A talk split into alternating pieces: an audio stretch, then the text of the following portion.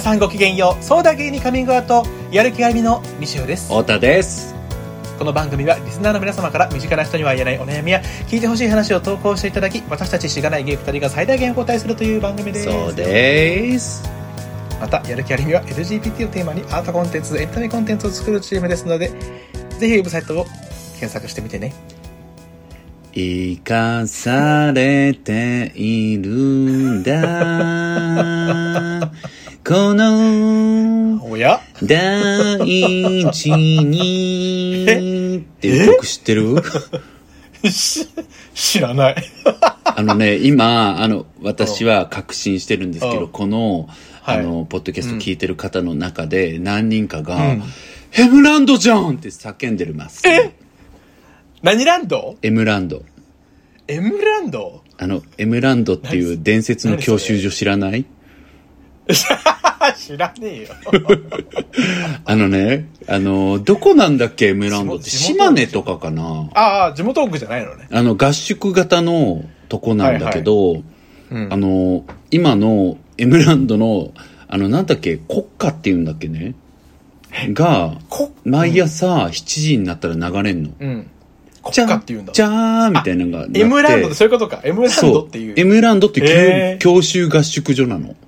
もう国みたいな感じで見立ててて。そう、見立ててて。え。面白い。で、それでね、めちゃくちゃ、なんかあの、売り上げ、儲かってるところなの。超人気なところで。へえで、僕もあの、あの、大学のサークルの同期が、僕の1年前に行ってて、え、めっちゃおもろいから行った方がいいで、みたいに言われて、うんうん。でもなんか宗教法人みたいなところあの宗教ってことで僕別にバカにしてないですよ。バカにしてないんですけど、で思想的宗教的なところなのででただそれことそういうことは全く強要されないからなんか普通に受けるし楽しめるよみたいな感じで勧められて あいいねで、うん行くことにしたんだけど、マジでガチなの。今の生かされているんだ、この第一に、みたいな歌詞で、サビが、サビがね、そうです。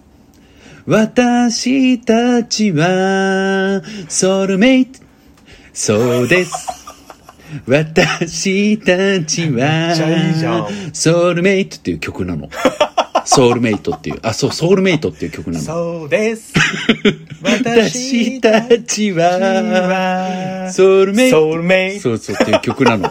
ソウルメイトそう。これがね朝、毎朝7時になったら、チャッチャーってかかって、生かされて、ああ、おはようって言って起きんの。で、すごくて、あの、M ランドにはねよ、M マネーっていう独自のお金があって、通貨があって、M マネーはうん、いいことをするともらえんの。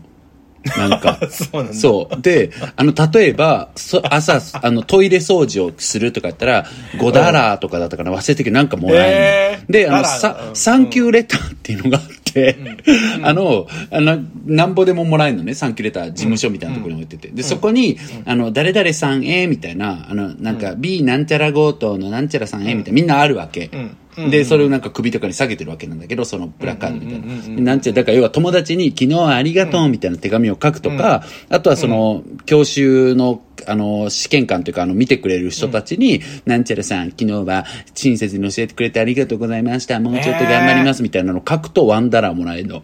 で、僕が、えーそれで僕がうん一緒にいてたまゆかっていうクソなんか現実的で面白い女がいたんだけど、まゆかが毎朝死んだ顔でめちゃくちゃ大量にサンキューレター書いてて、これで、あ、なんか今日な、私10、10ダラー欲しいねんやーんとかめちゃくちゃ。量産してて、毎朝。え、で、僕、もっちっていうあだ名やったから当時、もっち、もかっこええやん、みたいな感じで言われて、週間ってさ。でね、パンとかもそれで買えたりするの、焼きたての10ダラパンとかが。10ダラで何買えるの？10えダラ、あのね、10ダラーとかなったら結構ね、あの、美味しい、なんか、10ダラーだったけど、でも結構それぐらいで、うん。なんか、外の美味しいご飯屋さん連れて行ってもらえたりとか。えー、マジで？で、ワンダラーで、めっちゃいいね。ワンダラーで施設のすぐ隣にある、ちゃんとほんとしっかりした、あの、岩盤浴、ワンダラーでできたりとか、ん。そうそうそう。で、それもめっちゃハ可愛いマって、しそうそう。だからね、なんかお金を使わないわけ、全然うん。その中にいた。で、うん。お菓子とかもそれで買えるしとかでで、みんなそれをね、やってるんだけど、なんかすごいよくできてんのよ。だから楽しいし、ただ宗教的で、うん。で、あの、まあ宗教的というかね、まあそういう思想がすごい強くて、うん。で、なんか滞在中には必ず一回お祭りもやってくれんの。そのなんか教師の人たちが準備してくれて、で、なんかそう屋台とかが出てそういうの食べたりとかして、最後はソウルメイトがめっちゃだ爆音でかかって、なんか来てる人全員で超巨大なあの輪を肩組んで歌うみたいな感じの、なんか、い 陰キャ爆死みたいなコンテンツがあるんだけど、でもね、あの僕も割と陰なタイプだけど、なんか、ハイになってできちゃういけそうだね、それね。うなんか本当にさ、もう山奥のさ、本当に誰からも邪魔されてないところだから、なんか平和なのよ。なんかみんな。そうそう。で、それでね、なんか、そう。で、そのあ、本当すごいよ。なんかねめちゃくちゃ非現実なの。だからあれは本当大学時代行けていい経験だったんだけど。えー知ってたら行ってたな知ってでしょ？でしょ、うんだからね、それでも関西の人は知ってる人が多いと思う、多分。そうなんだ。うん。エムランドって結構関西では有名へなーとこだったからみんな知ってて。いいそうえでも全然関西とか別に俺もし合宿だったからさ、うんうんうん。全然知ってたらいいいや、そうでしょいや、僕らめっちゃ笑ったのが、そのね、このソウルメイトを、あの、えっとさ、バンドやってた時にさ、あのさ、うんな、もう、もう、縁遠くなりすぎて、用語も覚えてないんだけど、あのさ、うん。ライブ始まる前にかけるじゃん。なんか曲。入りの曲。うん。うんうん。で、僕らが、あの、バカな同期とやってたから、ソウルメイトかけてたのよ。そしたら毎回かけるたびに、あの、控えてるじゃん、控え室で。うんそしたら、あの、向こうの方から、え、ソウルメイトじゃんソウルメイトかかってんだけどとか言って、みんな、めっちゃざわついてんの。めっちゃ盛り上がる。それでね、生かされって言って歌いながら入っていくの。そしたらめっちゃウケんの、みんな。もうそれで、うおーみたいな、ソウルメイトだみたいな感じになって。それが超おもろくて、ソウルメイトの CD ゃも売ってんのよ。マジ、多分 YouTube とか上がってんじゃないかな。だから絶対知ってる人いるよ。探してみよう。ね、聞いててる人ね。うん。そう、いるんだけど。探してみよう YouTube いや、でね、そのね、いろんな塔があるわけ。その、ん。要は合宿場だから。で、結構綺麗な塔も多くてん、なんか、ジェンダー感どうなってんだって思うけど、それこそ女の子のと、まあ普通、普通っていうか、多くはまあ悲しいけど、そうだけど、女の子のとことかとかは特に綺麗だったりとか男子のでもね、新しい寮のところとかも結構あって、なんかその、ルームイメージみたいなのも事前に見見てたら、あ、結構綺麗じゃんと思って行ってたわけ。うん。そしたらさ、僕だけさ、なんかあの、つくじゃん。僕と平尾、平尾っていう同級生といたんだけど、めっちゃ仲いい大学で一緒に住んでた。で、平尾と二人で、あの、えーどこの部屋だろう、ど塔だろうねって言って探したわけ、ついてね。うん。そしたらなんか、あれ？これも違うね。あ、B なんだっけとか言って、あ、違うねって言って、あれ？なんか、どこ？みたいな、ないな？みたいになって、んえ、どうなん、どこなんだろうとかなって、マップ見に行ったらさ、なんか一個だけ外れた場所になんかあってさ、え、これかもと思って、結構歩くのよ、それだけ。なんかテニスコートがあってね、離れたところに、その奥みたいなところにそこだけあって、で、え、何なんだろうと思って歩いていったらなんか、すごい遠くに、めっちゃくちゃボロい2階建ての建物が見えて、なんかイメージ、なんか対象の小学校みたいな。はいはいはいは。わかる？学校の階段の急校舎みあたいな。、本当にそう。急校舎みたいな、なんかちっちゃい急校舎みたいな施設が見えてえ、あれじゃないよね？と思って近づいていったらもうそれしか建物がなくてさ、え、めっちゃこれじゃんみたいな。でもさうん、それでさ、みんなは綺麗なところで、え、なんでうちらの時これなのってなってさ、入ったらなんかもう下駄箱とかもなんかうわーなってて、うん。なんか入ったらなんていうの、本当にこの廊下があって、うん。廊下の、廊下が一列あって、そこに部屋がどんどんどんどんって並んでるタイプが2階あるみたいな、わかる？で、それで入ったらもうさ、まあ、なんか、めちゃくそのんけ乗りの声いっぱい聞こえてきてさ、うえー、あんたら、なんちゃらじゃけとかって、広島の子とかも超来てて、地元ヤンキー大量みたいな、そう。もうほんとのんけ寮みたいな感じだったの。だからなんか個室って言っても今言ったようにさなんか今言ったように、その長い廊下にさ、あの、襖の部屋がダダダダってあるだけだからさ、なんか別にその個室に分かれてるって感じのイメージでもないわけ。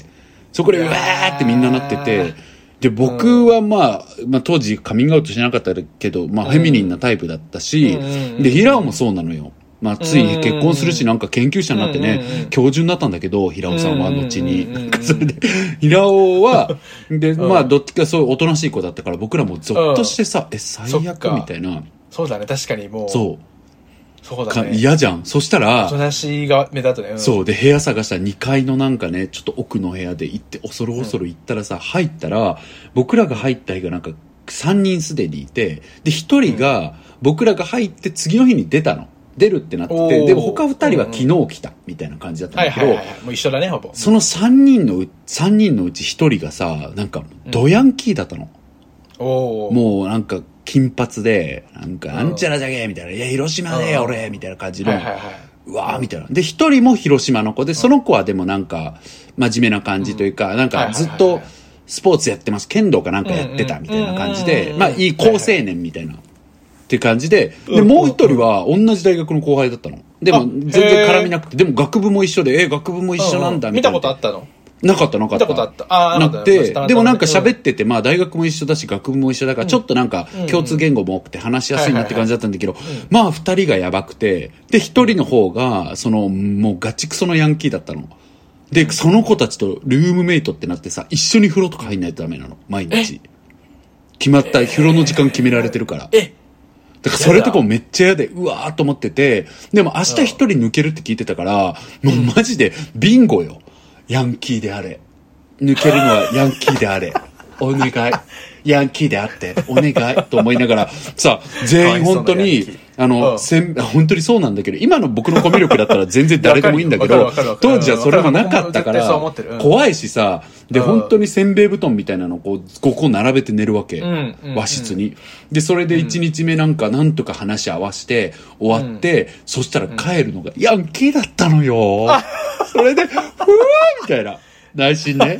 よかったみたいになったん内心ね。うん。そう。なったんだけど、でクラッカー鳴もらして、そう、うんそのね、一人があの、五郎とゴエちゃんって言うんだけど、五郎はあの大学の後輩で、後にうちのサークル入ったんだけどほうほうほ、うで、ゴエちゃんっていう子がその広島の子で、その4人になったのね。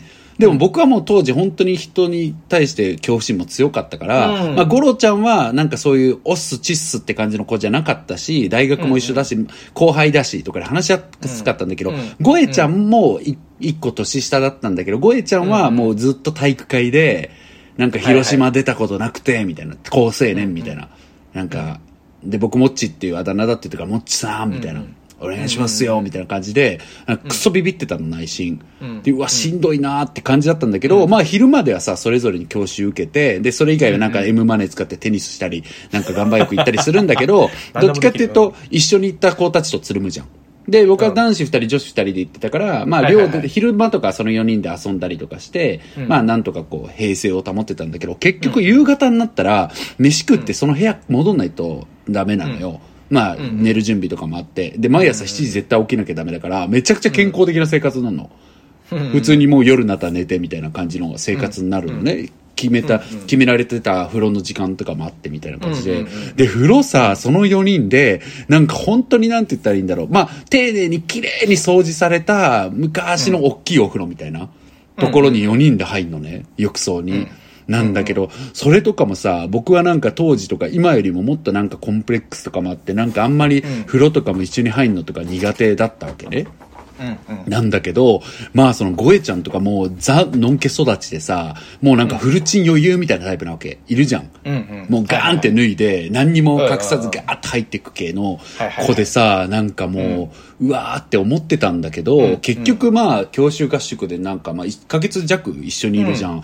そしたら本当になんかね、馴染んでいけたんだよね、全然。で、本当に毎日一緒にお風呂入るのも楽しみになったし、うんなんか全然自分も恥ずかしいとかも思わなくなったし、向こうも当然いじってくるようなこともなかったから、なんか本当に楽しく一緒に生活できて、で、なんか毎晩さ、もう何が楽しかったんだろうっていうぐらいさ、引くぐらいインディアンポーカーで、なんかもう腹もうちぎれて死ぬんじゃないかってぐらい笑ってたの。インディアンポーカーってマジで面白いのよ。面白い、面面白い。白いじゃん、あのさ。インディアンポーカー大好き。ノーリスクでさ、根拠のないハったりの試合をするじゃん。そうそうそうそう。いや、お前にはごめんだけど、勝ってるわ。ごめんみたいな。って言ってるやつのね、そうそうそう。数字ね。それずっと言って、それで、ゴエちゃんとかが、すいません、俺なんか、モッツさんには、勝たしてもらってます、みたいな感じでやりとりをずっとさ、え、ごめん、ゴエちゃんほんとごめんとか言って、そういうのをさ、やって、開けてはさ、ゲラゲラ死ぬほど笑って、みたいなこと、マジで毎晩さ、暗い中でやってさ、いや、そろそろ寝なきゃとか言って寝て、で、朝になったらみんな7時に起きて、それぞれの生活して、また夕方に集まって、みたいな感じでさ、すごいいい思い出だったわけ。いいね。うん、うん。そうそう。でね、うん。そっから、五郎は大学行って絡むようになるんだけど、ゴエちゃんはもう時々まあ当時 LINE もなかったからメールするぐらいの関係で、うん。やっぱまあ縁遠くなったのよ。で、ね全然絡みがなくなりまして、私社会人にその後何年か経ってなり、はい。辞め、で自分でなんかいろいろフリーで仕事するなんかやる気ありみ作ったじゃないですか。うん。で、ミシェルさん覚えてらっしゃると思いますけど、私たちあの新宿2丁目でね、月曜にお店借りて月曜ママでね、お店やってたでしょ？うん、うん。でね、あのーまあ、僕らはある、いろいろきっかけがあって、まあ、ちょっと続けていけないなって思ったりしたんだけど、まあ、すごくうん盛況だったのね。うん、うんうんうんで、それでまあ、いつも、ね、お客さんもたくさん来てたじゃん。んで、ミシェルさ、覚えてるかわかんないんだけど、ある日さ、青年がさ、上司、うん男の上司連れて、本当スーツ着た、もうサラリーマンのね、まあ、うん同い年ぐらいの青年が入ってきてさ、あ、こんにちはって言って開けてさ、僕にさ、もっちさんって言ったのよ。ゴエちゃんだったのよ。へえそうで、ゴエちゃんが来てくれたの。やばフェイスブックとか見てくくれてて、僕がカミングアウトした投稿も見てくれててね。かろうじて繋がってたわけだ。う。そう。それで、うわ、ゴエちゃんじゃんみたいな。ええやばーみたいになってさ。で、それでなんか上上司の方、うん。いなかったかも。で、上司の方がさ、こっから聞いたらその話につながるんだって思うと思うんだけど上司の方が来て、上司の方も寡黙なね、おじさんって感じだったんだけどまあ、普通に飲み始めはいい感じで、あうん、はじめましてみたいな感じで、あ、上司なんですね、みたいな、なんか、はいはい、みたいな感じでやってたんだよ。はいはいはい。そしたら、その時に、あのー、まあちょっと名前出すのやめようか。あの、Y 君よ。あのね、うん。あの、あの、友達のゲイのねうん、が来て、で、大学の友達とか連れてきたり、なんか、のんけの子とか連れてきて、もうガチ酔いしてて、3軒目とかで、おーたん、おーたん、あんぎゃみーみたいな感じで、マジでほんとこういう感じで来て、クソに酔ってるのんけの女と男と3人で来て、なんか、えー、やってんの？今みたいな感じで来て、ああ、もう Y, y じゃんみたいな、ちょっと座んなみたいな感じでやってたわけ。そしたら Y ってさ、マジで、もう、もうだいぶ治ったし、あの人も大人になったんだけど、当時引くぐらい酒癖悪くて、なんかめっちゃ絡むのよ。で、あの人本当にその、うんなんか、脱、反エイジズムみたいなのが行き過ぎてさ、年上の人とかに対してなんか失礼に行くことがエイジズムへの逆行であるみたいなところがあったから、えーなんかそのおっちゃんにめちゃくちゃ失礼なこと超言ってたわけ、絡んでて。えーで、その日も混んでて、僕もさ、うんそのゴエちゃんとかは、なんかちょっと序盤盛り上がってたから、ボックス席に座ってたのね。で、はいはいはい。Y とかはもう酔ってるから席超移動しまくってて、うん。誰から構わず喋るみたいになってて、で、カウンターでその Y の連れてきた子とかに僕が絡んだりしながらなんか飲み物とかも作ってやってたら、なんか急に、いかんしろーっていう罵声が聞こえて、で、えってなったら、そのおじさんが急に Y の態度に対してバチギレして、もう本当に。で、それなんもう。だからまあやっぱ適当に扱われるのとかが嫌だったんだろうね。うんで、ニコニコ笑ってた時うん、急にもう本当に引くぐらいバチギレ。ええで、超切れて、で、それでまた Y が落ち着けばいいのに、それに Y がマジ切れして、あんたなんならよみたいな感じで、本当に。えで、ガチ喧嘩になり、みんながなだめる展開になり、Y は悔しいとかって泣き始め。それでおっさんはもうなんかもう切れてなんか収集つかなくなって、で僕がなんか「はいもう皆さんこれ以上喧嘩したらママにおごりです」とか言って冗談で言ってももうマジでそんなんじゃ収まんないみたいな。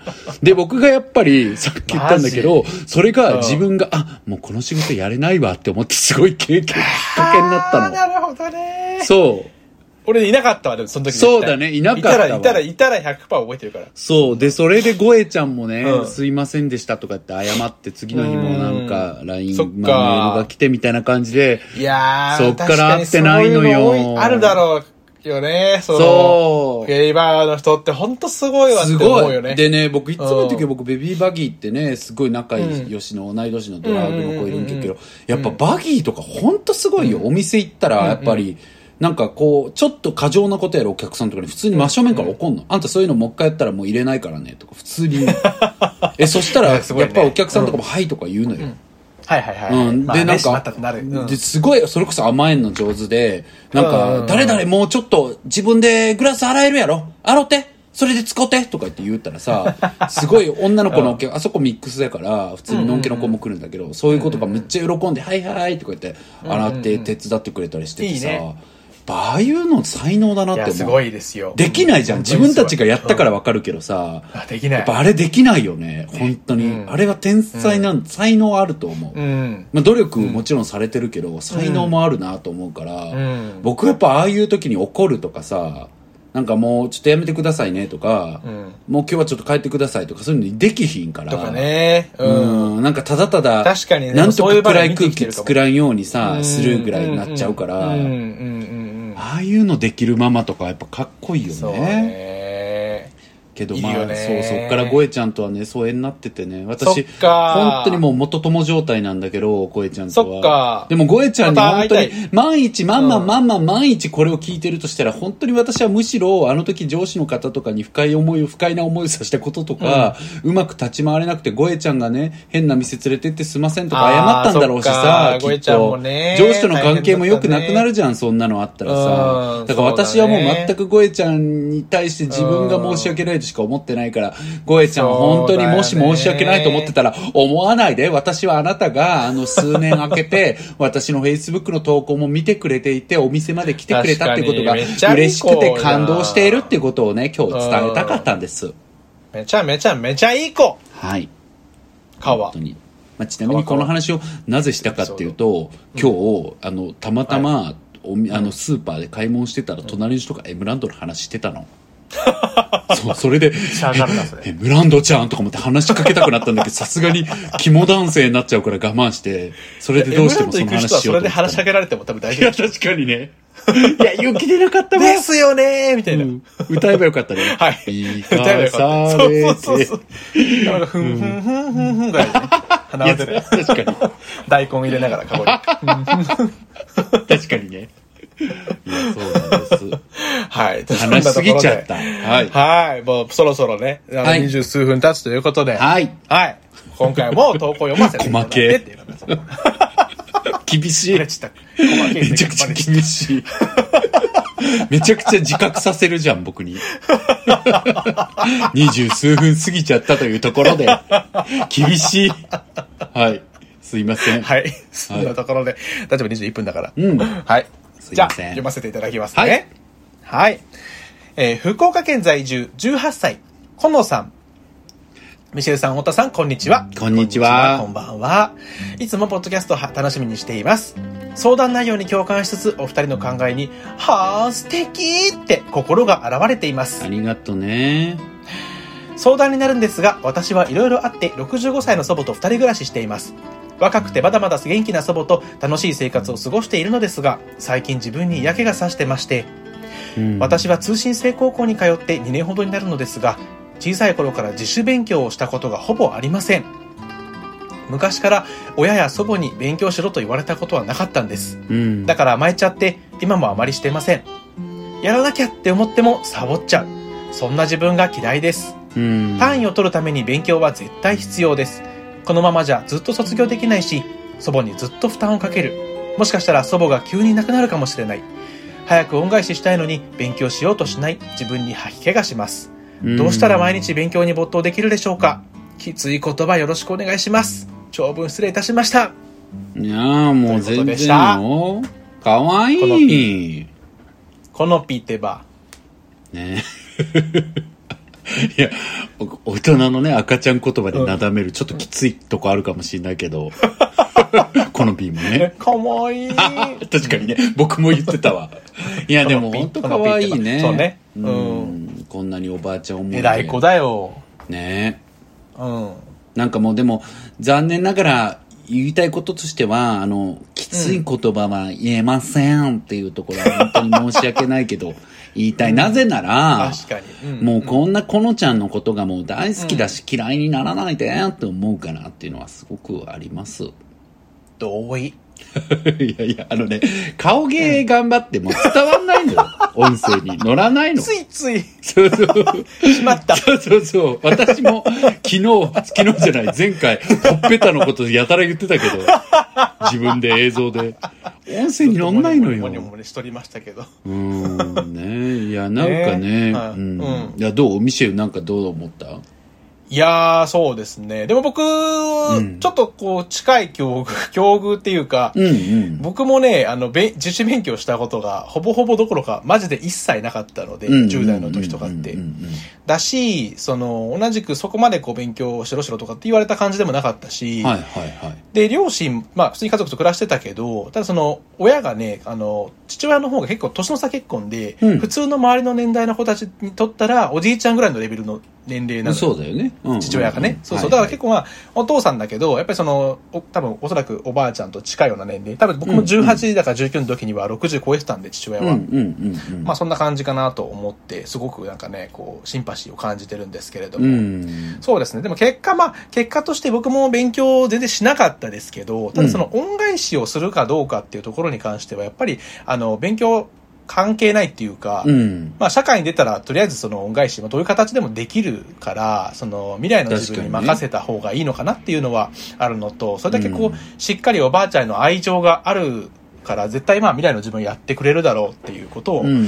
言いたいというか、はい。僕もなんか恩返ししてるというか、恩返しっていう感覚よりも、なんかその、まあ愛情があるからこそ、こう、まあ今はその自分がね、まあ収入を得る立場になったことで、こう、自然に何かあったら助けてあげるとか、うん。なんかね、そういうのもあったりするから、まあそういうことはまあ別に勉強してきたかどうかとは関係ないかなっていうところがあるので、ちょっとまあ、大丈夫だよって。そうだね。思います。うんはい。うん。でなんかその何かをねこう頑張らなきゃいけないと思ってても頑張れない時っていうのはねなんか他にこう、目に見えないこう頑張りをたくさんしてるからであってなんか別にこうこのなんだろうねこのちゃんだよねうん。うん、このちゃんが、あの悪いとかね弱いとかダメな人間っていうことではないのね、うんうんうん。だからなんかまず自分が頑張らなきゃいけないけど頑張れてないっていうのはなんかいろいろ他に自分がねわまだ自分では整理がついてないけど実は本当に辛いことがあったりとか自分の中で本当はすごく頑張ってることがあったりするんだと思うのね。うん。うん、だからなんか頑張れない時っていうのは他に必ず見えない頑張ってるものがあるから自分をやっぱり責めないでほしいなっていうのはうね、ん。本当に思うんですよね、うん。うん。でさっきも言ったけどこんなにねおばあちゃんのことを思ってることがとても素敵だし立派なことだっていうのを忘れないでね、欲しいなっていうのを私はね思うかなっていうのがありますよね。うん。ねうんうん。え、忘れないでしょうしね。そうです。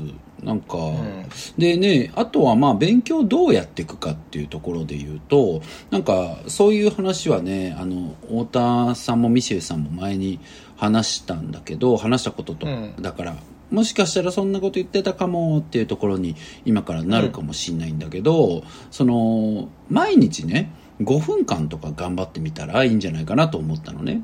で、うんうん。なんか5分できたらカレンダーにこう丸をしていくのよでそれがね1ヶ月続いたら自信になりそうじゃない？って思ってて、うん。で5分難しそうって思うなら3分でもいいし1分でもいいし30秒でもいいから、なんかそれはさすがにできるだろうって思うやつを毎日やるっていうのが大事、うん。で例えば5分だったらできそうってもしこのちゃんが思うんならそう決めてみたらよくてで、5分だけやるって決めたら意外とあ7分やったなっていう日があったりとか、うんうん。えあ今日12分もやったじゃんっていう日があったりとかあ今日はもう5分耐えてんのももう必死だったな。5分しんどかった。全然集中できなかったっていう日もあると思うのね。でもそれでもよくて、とにかく5分間やだったらできそうみたいなこと。もしくは4分3分でも1分でもいいよ。だからそれができそうっていうところを決めて続けてみたら自信になると思うのねうん、うん。そしたらどんどんなんか5分やんのが余裕だったのが気づいたら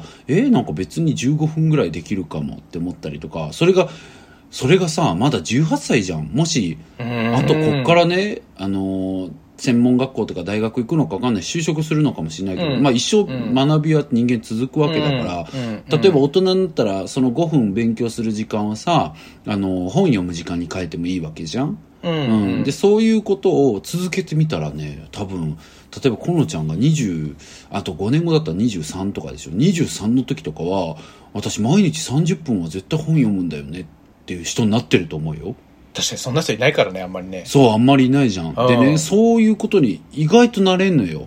だから、うんうんうんなんか、そこまで今は考えなくていいから、これだったらできるなっていう続け方で、毎日、毎日が僕は大事だと思うから、うんこれだったら本当にこのちゃんがたくさん遊んだ日とか、もうなんかちょっと嫌なことあって何にもできないみたいな日でも、これぐらいだったらできそうっていうラインが大事かな。うんうん本当に辛い日でも、これぐらいならできそうっていうところを、ふん、ふんで決めたらいいと思う、僕は。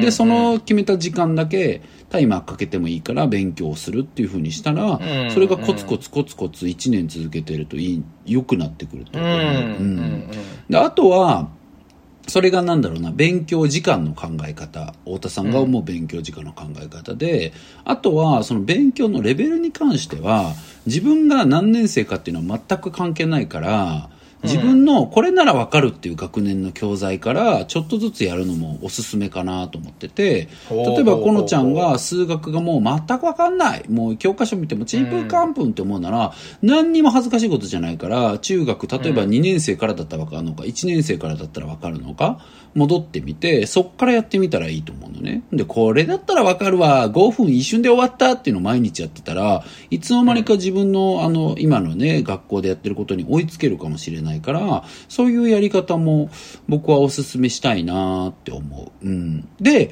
それはちょっと時間があるパターンでもしうん。時間がなくてねごめんねお太田さんブワーっと喋っちゃうかわかるあれかな、うんまあこれはちょっとここまでもう一回まとめると、うん。えっと、時間の考え方は毎日5分だ毎日この時間だったらできそうっていうのを毎日やる。で、はい。できたらカレンダーに毎日丸をしていく。でそれを1ヶ月まずはやってみるでそれ3ヶ月とかやれたらいいねとかおじさん、おじさんは思ってるんですけどっていうのがうん。時間のことで、であとはその自分のレベルどういうレベルから勉強していくっていうことに関してはこれだったらわかるわさすがにっていうところからやってみる。そしたら楽しくなるからいいなと思ってて、それね、太田さんも勉強超嫌いだったんだけど、浪人した時に結構それをやったのが良かったなと思うかな。なんか気づいたらすごいできるようになったから、なんかそれはね、いや結構自慢できるような点数まで伸びたから全くできなかったけど、だからそういうのもいいんじゃないかなって思う。で、これがちょっと時間の余裕が、あ、時間というか、まあ、まだ卒業まとか、じ、んなんだろうな。気持ちに余裕があったらそういうやり方がいいかなと思うんだけど、もう卒業しなきゃなんとか間に合わせないとって思うんだったら、うん。まずは多分だけど通信だったらこれはちょっと裏技的な話だけど、うん。課題出しときゃ卒業できるはずだと思うんだよね太田さん。うんうん。だからそうなんだ。5分間でもやってみたら課題を。だから5分やるっていうのは絶対だか うんらうん。とにかく5分間課題埋めて、とりあえず先生に出すとかでもいいし、わかんない。先生が怒る人とかだったらわかんないけど、でもね、うん、なんか、課題出すだけでもやってたら、意外と評ちゃんと卒業まではいけるんじゃないかなって思うのが1個目の、ちょっと裏技的な考えで、で、そこまでじゃないかなとかがあるんだ。そんなにこう、甘くはないかなとかがもしあるなら、まずはね、あの学校で出てる課題をこうやってみて、できないじゃん。そしたら、先生に、あの、わからないところを聞いてみるというの。これが私できないと。そしたら、どの問題からやればいいですかって聞いてみたらね、先生が、ここからじゃあやってみたらと教えてくれるはずだから、それを聞きに行ってほしいなって思うのね。で、あの、さっきもちょっと、うん、言ったんだけど、ああ、早いかな、話が。うん、だからまあ、いやいいんじゃないかしらそうそうそう。で、聞きに行ってくれたらいいなと思ってて、で、うんうなんかさっきもね、言ったんだけど、この、わからないっていうことがね、全く恥ずかしいことじゃないっていうことをちゃんとね、うん僕は伝えたいなと思ってるのね。うん。おで、それはこのちゃんが大人になっても変わらないことで、なんか、僕は分かろうとするっていうことが人としてかっこいいことだと本当に思ってるの。だからそれをちゃんと覚えててほしいなと思ってて、なんかその分からないっていうことを恥じないでほしい。だってこのちゃんもさ、友達とかいろんな大人とか見てて、あ、この人分からないんだって思った時にさ、恥ずかしいなって思わないさ、人でありたくないと思ってて、で、うん。太田さんはすごくそれ大事にしてて、誰かが分かんないっていうことを絶対自分は見下さないし、だからこそ自分が分からないことを見下さない自分に対しても、うん。っていうことは大事にしてるから、わからない時でも、太田さんでも、大人同士の、本当に超大人の40代の人たちと会議してても、ちょっとごめんなさい、わかんなかったですとか、その言葉どういう意味ですかとか聞いたりするの。なんか、これもね、例えば関係ないけど、天体って言って、あの、あの、天体って言葉があるのね。あの、物件をまた貸しするっていうのを天体、ちょっとややこしい例だった。天体って言うんだけど、ある時の会議で天体ができなくて、これ、そう、この案件に関しては天体ができず、みたいな話になった時に、僕、天体の意味わかんなくて、そのまま話が進んでから、すみません、あの、天体ってどういう意味ですかって聞いたのよ。そしたら、あ、また貸しするっていう意味ですよって言われて、あ、なるほど、なるほど、みたいな。で、僕はそういうことも自分は絶対聞いていいと思ってる。それは、さっきも言ったけど、人がわからないことを僕は絶対見下さないし、だから自分がわからないっていうことも見下したくないからっていうのがあるのね。だから、このちゃんも僕は、まあ、あの、やる気ありみのポッドキャスト聞いてる人のことを、やるキッズって呼んでるんだけど、やるキッズであるならば、このちゃんもね、このちゃんもやるキッズであるならばそうあってほしいなと、太田さんは思うので、なんか、自分がわからないことを恥じないでほしいなっていうことをすごく強く言いたいし、わかろうとするっていうことが人として本当にかっこいい、一生かっこいいことだから、なんかその分かろうとするってことを大切にしてほしいなって思うのね。だからもし、万一先生にね、わからないですと、どこからやればいいですかって言った時に、万一塩対応だったら先生が、もうその先生が、あの、100点満点中で、あの、0点っていうことだから、あの、全然無視して別の先生に当たったらいいなと思う、その時は。うん。その人が担任とかそんなことも全部無視していいから、あ、こいつ教師のくせに全うしてないなって思えばよくて、うん、うん、まあそういうこと言ったら先生にも聞いてばっかダメだけど、でもまあ良くないと思うの、うん、本当にね、それは。だから、塩対応だったら、ああ、この先生ダメだなと。この先生がダメなだけだと。わかんない私はだって悪くないもん。太田さんも言ってたし、と思ってほしくて、うん、うん、だからそれを無視して別の先生に当たってほしいなというふうに思います。これが魂の太田さんの18歳であるこのちゃんへの言葉でした。こもってた。いやいや、ずる。出た。聞き入っちゃった。ちょっとリスナーモードになっちゃった今。あそうですね。いやいや、僕がちょっと、これだけはしっかり言いたかったから、すいません、待っていただいて。ねわからないことは。あんまりね、こう、わからないことを恥ずかしいとかって思っちゃってるとさ、だんだんだんだんこう、分かったふりするようになっちゃう。そうなのよ。しちゃうから、それは一番やっぱり良くないですよね。一番、うん、それが一番恥ずかしい感じになっちゃったりすることもあるから。そうね。てかまあ大変だよね。大変、大変、大変。うん、そうなの、そうなの。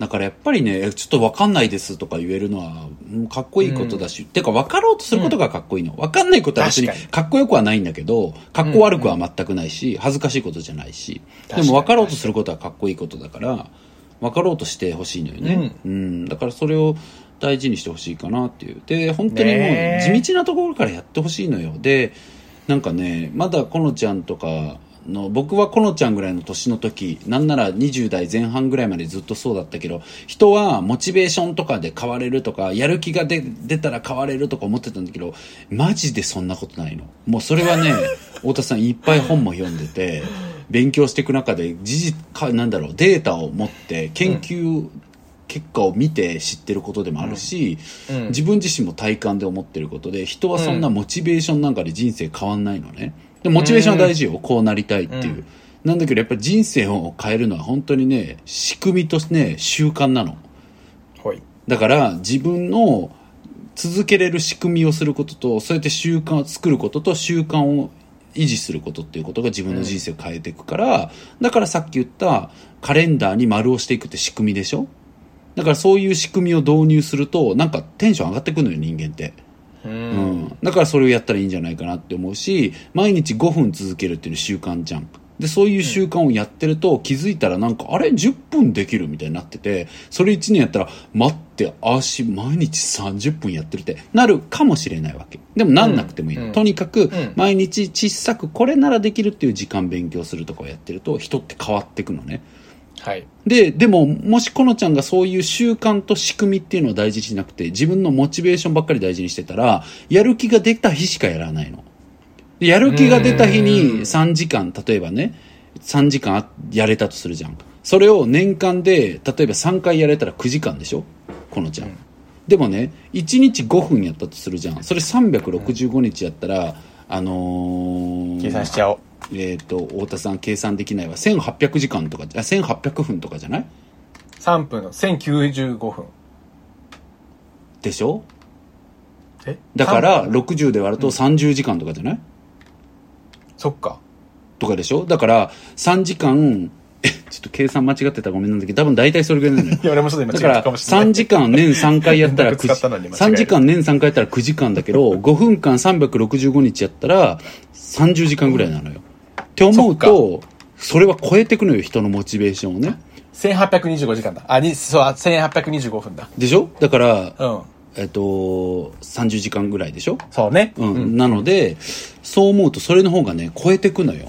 うん。だから、あの、太田さんは、ああの、このちゃんのモチベーション大事だし、このちゃんの思い、おばあちゃんに恩返ししたいっていうことは、めっちゃ素敵だし、すごく拍手を送りたいし、大事にしてほしいんだけど、それだけに頼らずに、なんか気づいたら足めっちゃやってたっていう人になってほしいの。だからそれをやるには仕組みと習慣が大事っていうことをね、覚えててほしい。で、どういう仕組みを作って、どういう習慣をやれば私人生変わ、変わる、変える必要ないんだけどね。このちゃん今のままで最高なんだけど、なんかもし変えたい点があるなら、そういう視点を持つのが大事だと思う。うん。うん。そう。あとはもうそれがやり方で、レベルに関してはさっき言ったようにこれならわかるっていうところからやるか、もしくは卒業までちょっと本当間に合わないから間に合わせなきゃとか、ちょっと焦る気持ちがあるんだったら先生にどこやればいいですかって聞きに行く。うん、っていうことをやったらいいかなっていうふうに思います。何回も繰り返しちゃったけど、これがはい太田さんによるこのちゃんへの魂のコメントです。本日2回目。素晴らしい。うん。こもってた。でもすごく、うん。これはあのやっぱり大人でもできてない、僕をはじめとして全然できてない人いっぱいいるから、うんやっぱりうん大事だなって思えるよね。そうよてて。なんかね、無理なんかしなくていいのよ。なんかそんな、うん無理して変わんないから人生。何回も言うけど、うんうまい仕組みとうまい習慣でしか人生変わんないから、なんかうまいことやっていこうよって思う。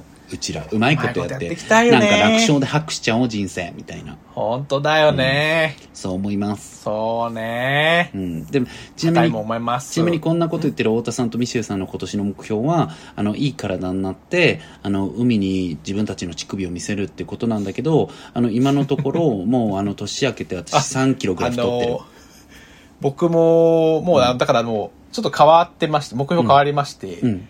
あもう海に乳首見せれたらいいやって今思って。下方修正うん、そう。いい。こういうのが大事よ。そういうの大事。こういうのが。うんでも、とりあえず、そう。やりたかったことの一部は達そう成する。と。それはそう。うん確かにそういう前進もある。そう。半分できそうにないから。そう。てか冒頭に言ったけどね、やっぱ何かを頑張れないっていう時は、頑張らなきゃいけないのに、頑張りたいのに頑張れない時時はね、うん目に見えない頑張りをたくさんしてんのよ。で、それを、うん私の目に見えない頑張りが何だったかっていうことが、と時間が経った時に分かったっていう分かる日が来るしそうだよそれが分かるっていうのはね一つの成長なのよ。私あああの時こういうことが辛かったんだとか。う。うん。ん、ああ、そっか、私変わったんだとか、そう思う日がね、あったら、本当にね、きっとあなたも海を見てティアーズをね、流す、ティアーズする日が来るから、それがなんか一つのね、生きててよかったって思うことにもつながるだろうし、なんかね、頑張れないことは悪いことじゃないのよ。うん、っていうことを言いたいです。そうです、はい僕も勉強全然頑張ってなかったけど、今思い返すとやっぱ頑張ってたことなんかいろいろあったなとは思いますね。そうだよね。あ、それは何なの、うんそれ聞きたいわ。え、内緒。内緒でした。というところで、この人終わらそうとしてます。ほぼね、ほぼ太田さん会、一人会みたいな感じになっちゃった。僕ずっと休憩、本当すいませんでした。でもちょっとこれは大事なね。これちょっとあの、そうです M ランドは関係なかったし、反省しかないんだけど。ウェビナーに参加してる気持ちすいませんでした。うんこっちはちょっとでもどうしてもね、大事だったから話したかったわけです。はい、そうです。すいません。いい話でした。ね、こ。のちゃんもね、自分らしく。ね、このちゃんいただいてありがとうございます。少しずつ頑張ってみてください。はい、うんはい。ありがとうございます。というところで、今回はここまでとさせていただいちゃおうと思ってます。はい。皆さん、あの、番組の、えっ、と、あれです。概要欄にリンクが貼っておりますので、お便りはそちらからお寄せください。お悩み相談も待ってますし、こんな話してほしいとかでもいいので、送っていただけたらと思ってます。ぜひともなんです。はい。そういうことで、皆さんありがとうございました。やる気あるみのミシェちゃんと、太田ちゃんでした。バイバイバイサンキューサンキューサンキューサンキューなバイバイ